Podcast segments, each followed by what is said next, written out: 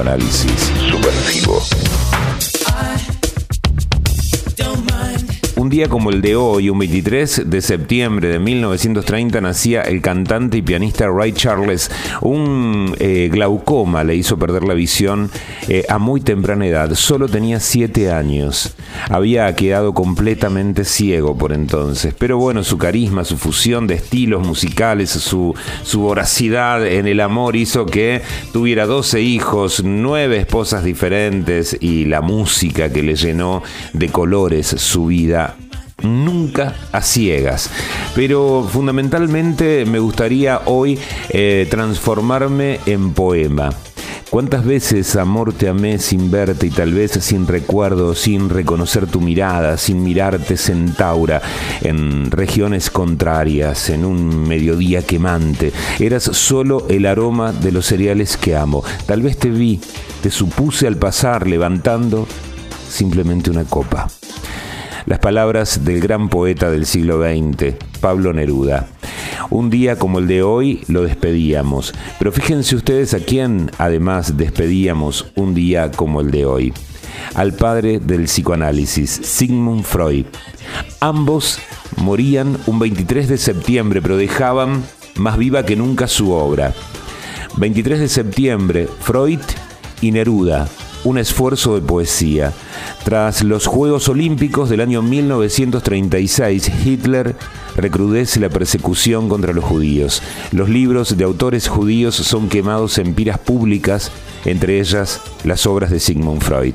Mientras en Viena el, destacado psiquiatra, psicoanalista todavía duda que el nazismo vaya a llegar a su país sufre de un cáncer de mandíbula y paladar diagnosticado ya en 1923, luego de publicar su obra cumbre, Más allá del principio de placer.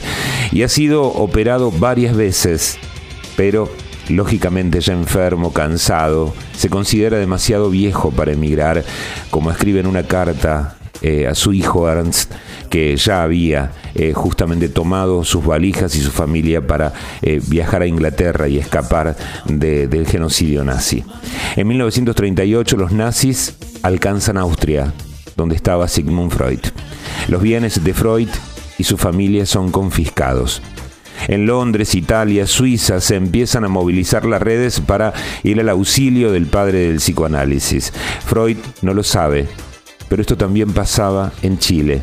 A 13.000 kilómetros de distancia, un grupo de médicos e intelectuales y poetas decide acudir en su rescate. Lidera este grupo, entre otros, el poeta Pablo Neruda. Un 23 de septiembre, el mundo despedía a uno de los grandes poetas del siglo que pasó. Un 23 de septiembre de 1939, el mundo despedía al padre del psicoanálisis. Su obra, como una hoguera, como aquella quizá que intentaron encender los peores protagonistas de la historia más oscura de nuestra vida y del mundo, sigue aún encendida. Una hoguera que no logró apagar la obra. Nos ilumina aún hoy. También, como Ray Charles, su obra lo ilumina en la oscuridad. También para el poeta, en esos poemas del amor que no fue. Pablo Neruda, Sigmund Freud, Ray Charles y alguien que cumple años hoy, Bruce Springsteen, alguien que rinde homenaje sin saberlo a estos enormes que supieron bailar en la oscuridad.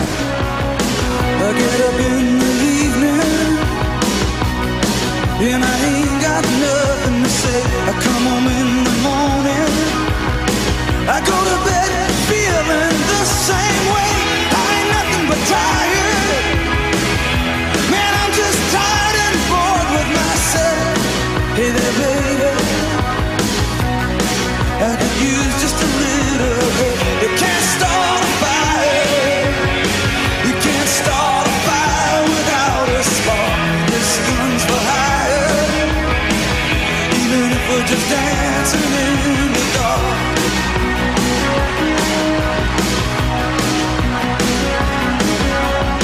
Messages keep getting clearer. Radio's on and I'm the place. I check my look in the mirror. Wanna change my clothes, my hair, my face, and I'm getting nowhere. I just in a dump like this. There's something somewhere. Baby, I just know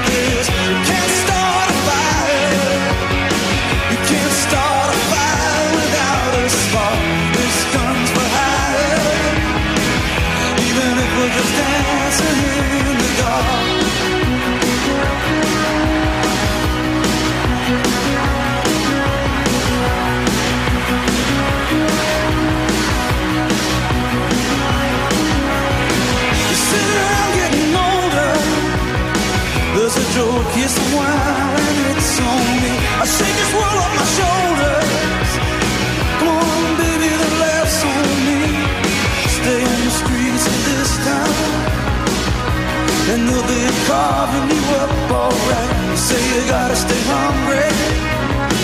Hey, baby, I'm just about.